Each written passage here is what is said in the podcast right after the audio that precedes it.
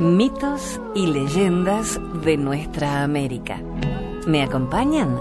Soy Jenny de Bernardo.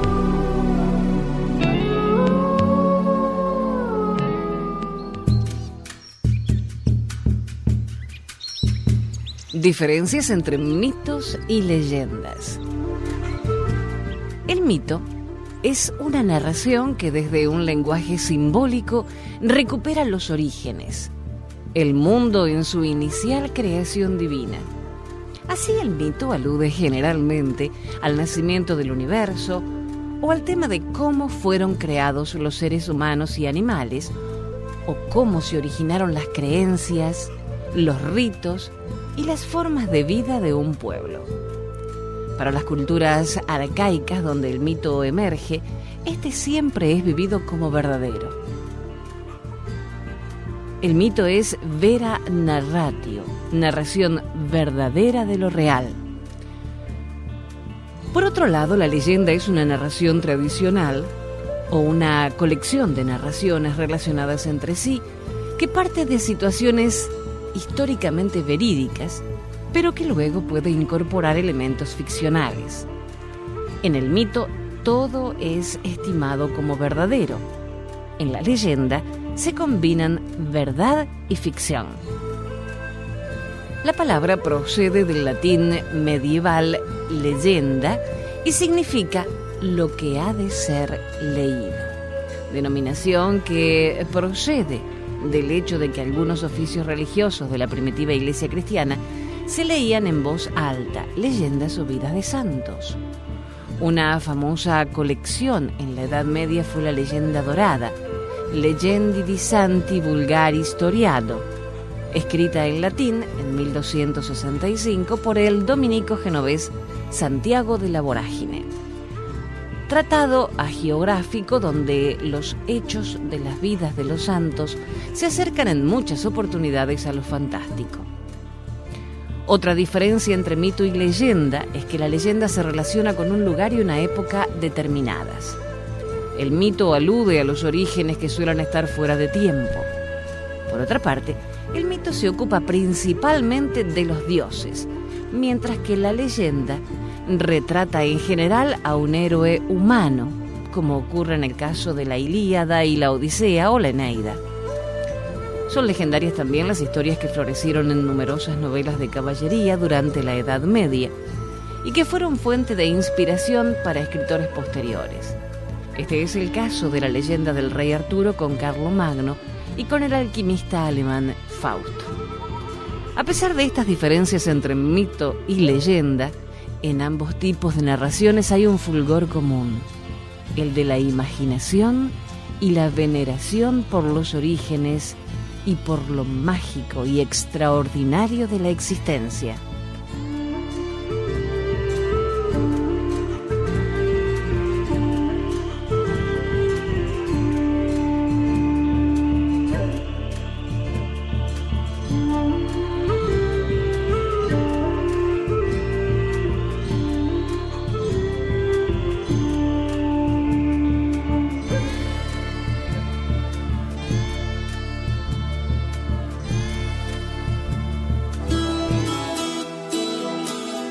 El regalo del cardón. Hace mucho tiempo, aunque ya se practicaba la agricultura en los valles, la vida seguía siendo dura en los cerros y las punas, porque allí los pastorcitos sufrían la sed cuando marchaban tras sus rebaños. Uno de esos pastorcitos se había enamorado de una joven como él, pero hija del curaca el jefe de la comunidad. Cada vez que regresaba a la aldea, después de una larga jornada en los cerros, la saludaba desde lejos y ella le sonreía. El curaca no quería ni oír del amor entre jóvenes. Soñaba con otro destino para su hija. Seguro, el hijo de otro jefe, y odiaba al pastorcito. Quizás esta prohibición los acercó. El chico un día juntó coraje y le habló. La quería con toda su alma y no se resignaba a vivir sin ella. La joven también le confesó sus sentimientos y sabiendo de antemano la oposición que encontrarían, escaparon hacia la montaña. A la mañana siguiente, muy temprano, cuando el muchacho debió marchar con los animales y el grupo de pastores, sus compañeros notaron su falta, pero partieron igual. Rato después el jefe se levantó para iniciar la labor del día. Advirtió la ausencia de su hija y se sorprendió, porque ella nunca faltaba a esa hora. Algo malició, porque despachó un chasqui al cerro para saber si el pastorcito había marchado con las llamas. Y no le cupo duda. Convocó entonces a sus guerreros para salir en busca de los enamorados, apresarlos y darles su merecido. Los jóvenes sospecharon que el airado curaca andaría tras ellos. Llevaban horas de delantera, pero conocían la firmeza y la capacidad del jefe y sus guerreros. Apelaron entonces a la Pachamama, la madre de los cerros, la protectora de los cultivos de maíz y de quinoa, la que ampara siempre a quienes le manifiestan su respeto. En lo más alto del cerro cavaron un hoyito, depositaron en él los alimentos que llevaban y los cubrieron con piedras. Allí mismo hicieron una apacheta, uno de estos altares a cielo abierto que en plena montaña reverenciaban a la Madre Generosa. Y cuando la pacheta había tomado forma y el curaca y sus guerreros trepaban la cuesta acercándose a los fugitivos, la pacheta se abrió como un manto protector y recogió en su regazo a los dos enamorados.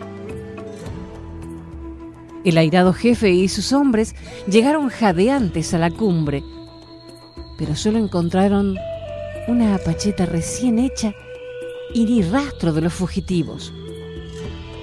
Tuvieron que volver a la aldea y cuando el curaca finalmente se resignó, junto a la apacheta brotó una nueva planta, hasta entonces desconocida, que en la sequedad de esas alturas formó un tronco grueso, espinudo, alto y recto, y con sus brazos al cielo.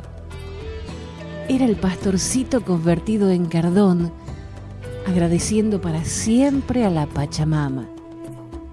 Desde entonces, los que marchan por el cerro solo tienen que voltear un cardón para encontrar en su esponjosa y jugosa madera que parece de papel el agua que saciará la sed de hombres y animales. Y cuando las nubes se amontonan y las montañas resuenan con el trueno que anuncia la tormenta, sobre el pecho verde del cardón nace una flor blanca para anunciar la lluvia que bendecirá la tierra. Es ella, la enamorada, convertida en flor por la Pachamama.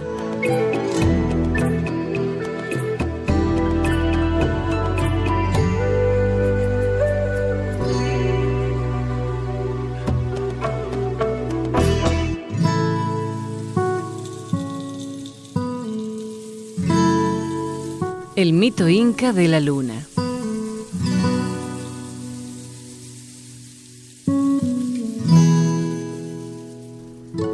Los incas se consolidaron como el estado prehispánico de mayor extensión en América. Abarcó los territorios andinos que corresponden actualmente al sur de Colombia, pasando por Ecuador, Perú, Bolivia hasta el centro de Chile y el noroeste de Argentina. La capital del imperio fue la ciudad de Cusco ombligo del mundo, por ser el centro de desarrollo de la etnia inca desde sus inicios y su fundación por Manco Capac.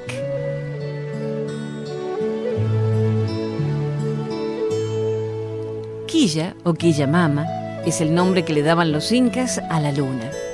Era considerada la hermana y esposa de Inti, el dios sol, y tenía un bello aposento con láminas e ídolos de plata al interior del templo del Coricancha, en el Cusco.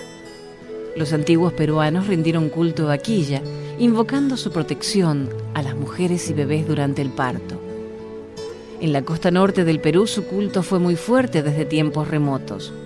Los mochicas y chimús, por ejemplo, le llamaban sí y le entregaban ofrendas y sacrificios humanos en hermosos templos piramidales, como la Huaca de la Luna, cerca de Trujillo. Lo curioso es que los costeños consideraban al astro selenita como una divinidad de atributos masculinos, a diferencia de los pueblos de la sierra, que trataban a la luna como una amorosa madre protectora. Existe un mito que narra la infidelidad de Quillamama. Resulta que un hermoso zorro se había enamorado de la diosa y le imploraba cada noche que accediera a sus requerimientos, hasta que la luna, convencida de su amor, decidió soltar una soga de plata por donde el zorro ascendió y llegó a su amada para nunca separarse de ella. Cuentan los indígenas que al zorro aún se lo puede ver como una silueta que cubre la superficie de la madre luna.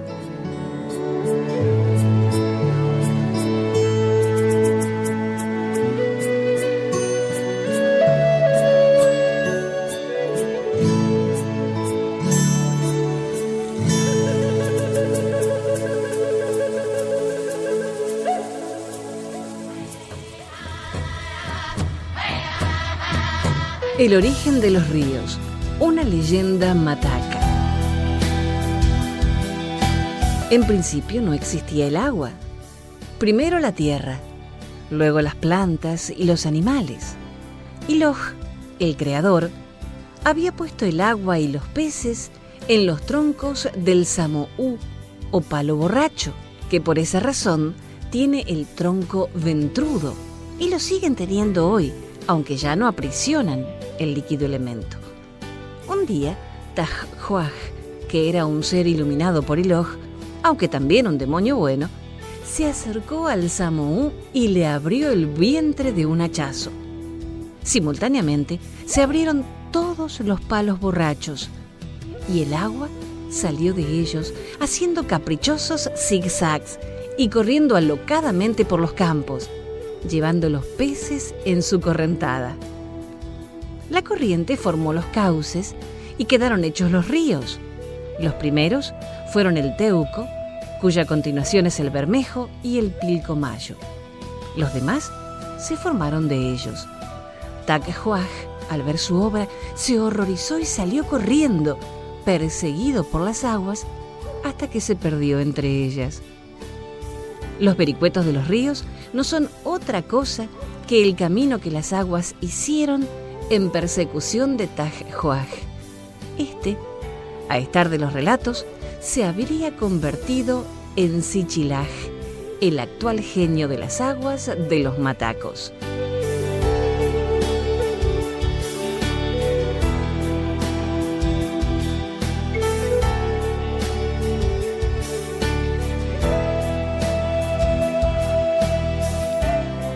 Causac es un grupo musical ecuatoriano de familia, papá, hijos y parientes, que a través de la música acompañan estos mitos y leyendas.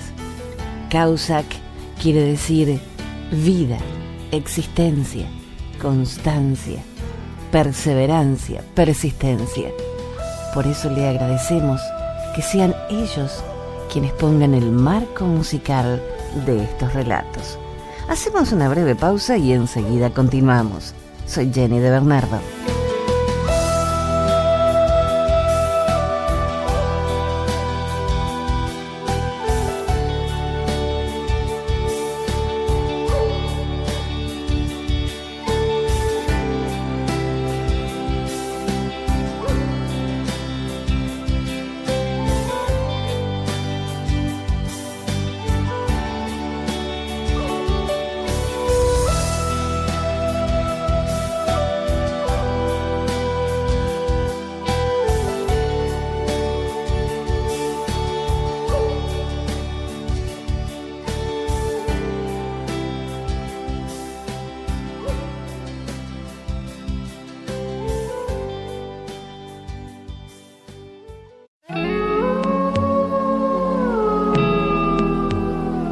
Continuamos compartiendo mitos y leyendas de nuestra América.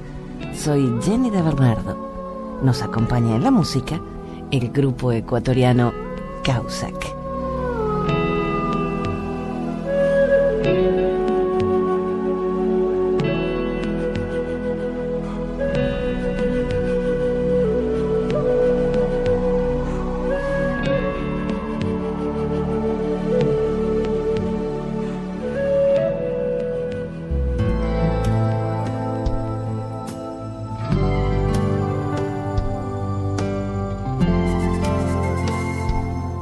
Las tribus de indios norteamericanos siempre estuvieron conectadas de una manera especial con la naturaleza.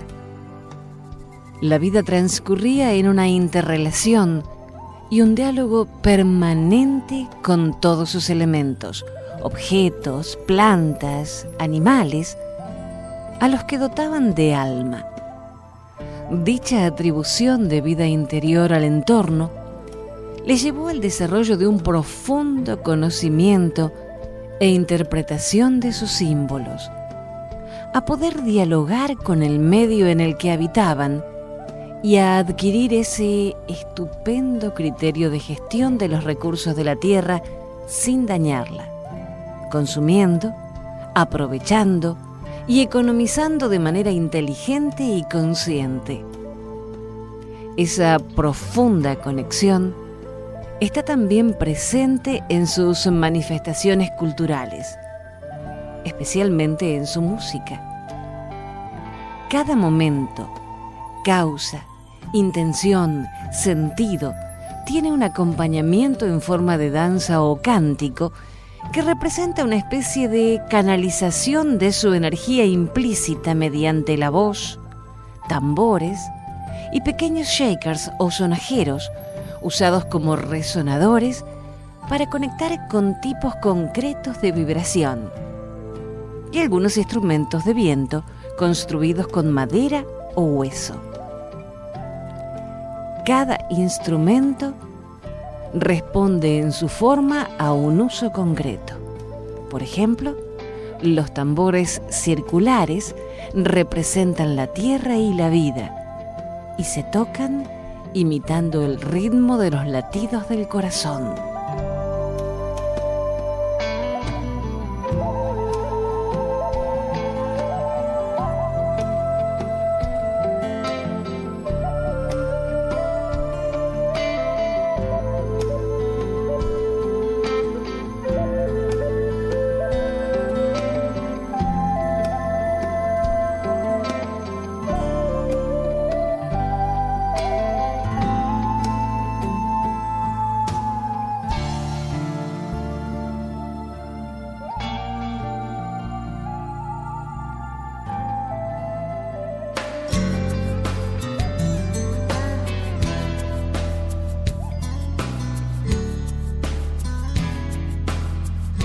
Sombra del ombú.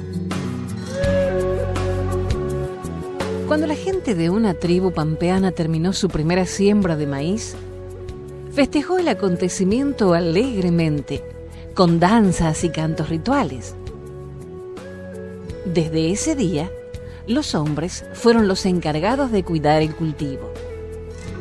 Pero sucedió que al poco tiempo la tribu se vio en peligro y la toldería vibró con gritos de guerra. Así fue que todos los hombres tuvieron que alejarse, dispuestos a defender sus dominios. Solo quedaron los ancianos y un puñado de mujeres encargados de las tareas cotidianas de la toldería, por lo que el cacique encomendó a su esposa Ombi el cuidado de la pequeña siembra. Pasaron muchos días. La dedicación de la mujer dio sus frutos y una tarde, conmovida, descubrió los primeros tallos. Entusiasmada removía con sus manos la tierra, arrancaba los yuyos y acarreaba agua para humedecer las plantas sin descuidarlas en ningún momento. Pero ocurrió que una gran sequía azotó la región. Nadie recordaba otra igual. Los ancianos de la tribu invocaron a los dioses protectores para que enviaran un poco de lluvia pero no aparecía ni una pequeña nube en el cielo. Sin piedad, el sol desparramó sus rayos que terminaron por resquebrajar la tierra y hasta secó la aguada cercana a la toldería. Después, un viento caliente terminó por desolar la región. Umbi, desesperada, comprobó cómo las plantas que habían conseguido crecer se secaban una tras otra. La India ya casi no se alejaba del lugar y redoblaba sus cuidados para salvarlas. Los días pasaban lentamente bajo aquel calor sofocante. En el lugar no existían árboles donde cobijarse. Solo los toldos daban una pequeña protección. Fue entonces que los ancianos de la tribu vieron asustados que Ombi envejecía día a día. Y temerosos por su vida, le rogaron que se quedara con ellos a la sombra de los toldos. Pero la mujer se negó a obedecer, resuelta a salvar aunque fuera una planta para poder tener simiente el otro año. Una mañana el calor era tan abrasador que toda la tierra parecía una enorme hoguera. Entonces, Ombi comprobó dolorida que del pequeño sembradío solo quedaba una planta. Decidida a no perderla, se arrodilló llorando a su lado y la cubrió con el cuerpo para protegerla del sol, mientras que sus lágrimas humedecían la tierra reseca. Y ahí se quedó para siempre. Pasaron los días y al ver que no volvía, su gente salió a buscarla. Lo único que hallaron fue una planta de maíz que aunque débil, se mantenía de pie, resguardada por la sombra de una hierba gigantesca que crecía muy cerca de ella. Todos lloraron la pérdida de la India y en su recuerdo llamaron ombú a aquella planta.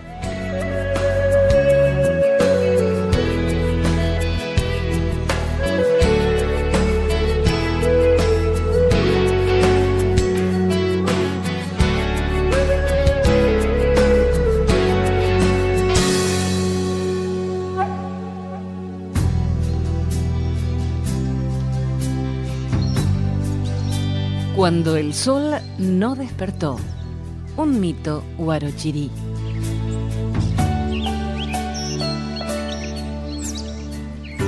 Hace muchos, muchos años atrás, el sol olvidó alumbrar la tierra durante cinco jornadas largas y misteriosas.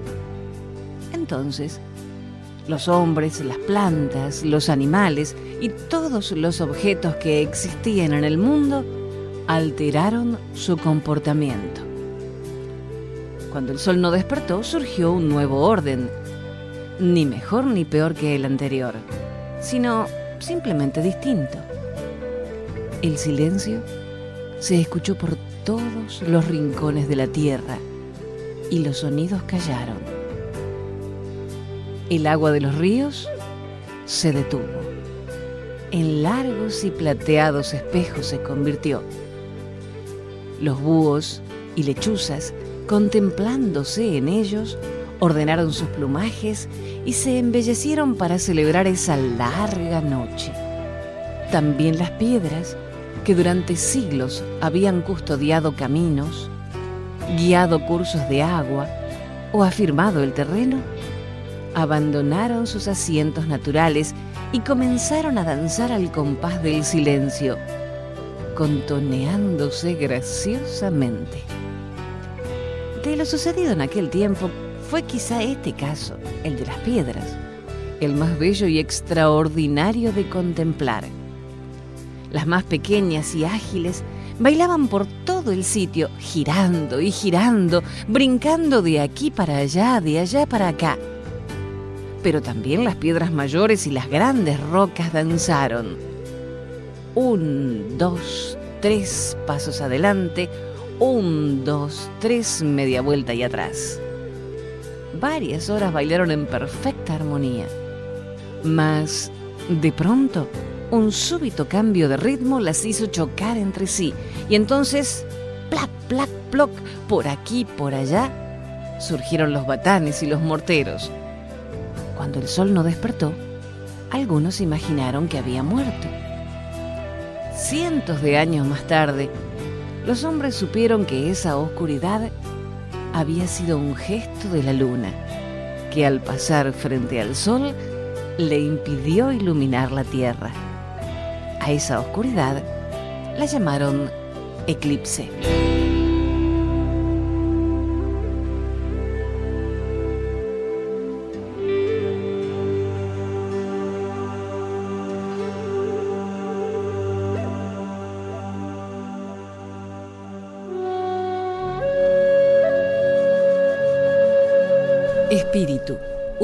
Mito Rapanui. Rapanui es el nombre de una etnia habitante de la isla de Pascua, en Chile. Esta denominación se hizo posteriormente extensiva para denominar tanto al pueblo aborigen como a su idioma y a la isla que habitan. La comunidad estaba dividida en tribus con clases muy estratificadas cada una de las cuales ocupaba una zona, siempre con franja costera. Se estima que su población sufrió en el pasado una crisis de sobrepoblación, lo que habría provocado guerras entre las tribus, luego de las cuales los nativos comenzaron a vivir en cuevas y debieron padecer periódicamente la escasez de alimentos. El siguiente mito, versión de Oreste Plat, trata sobre el demonio Aku Aku. Unos diablos, una tarde calurosa, se despojaron de sus ropas para entregarse al sueño. Pero aconteció que pasó un joven de apuesta figura y pudo observar con gran admiración que sus cuerpos carecían de carne y se les podía ver y contar las costillas. hijo que así se llamaba el joven, se le quedó fuertemente grabado en la memoria tan extraño espectáculo. Otro diablo por ahí cercano había estado observando la escena y prorrumpió en grandes gritos hasta despertar a sus colegas y les refirió que Takuihu los había sorprendido durmiendo. Los diablos, por temor al ridículo en que caerían entre los isleños si hijo contaba algo sobre su curiosa contextura, resolvieron salirle al encuentro, jurándose darle muerte si les decía que los había visto desnudos. Interrogado el joven, que no tenía un pelo de tonto, negó con todo aplomo. Juró en tal forma que los diablos lo creyeron sincero. Los diablos lo acompañaron hasta su casa y no dejaron de vigilarlo y escuchar sus conversaciones por si hacía comentarios sobre sus escuálidos cuerpos. Durante dos días estuvieron escuchando, pero el joven les había espiado y guardaba la más absoluta reserva. Después de ese tiempo se retiraron, seguros de que el secreto de sus ridículos cuerpos no era conocido por ningún mortal. Pero cuando Takuijo se vio libre de los diablos, cogió un trozo de toromiro y talló en él la figura descarnada que tenía en su memoria. Tal fue la razón de las primeras imágenes de Aku Aku que se hallaron en Pascua. Y este, el medio de comunicación que encontró el nativo sin recurrir al lenguaje para contar lo que había visto.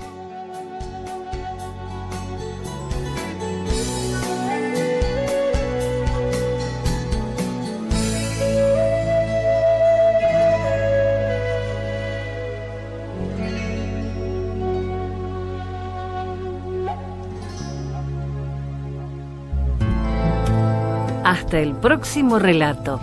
Soy Jenny de Bernardo.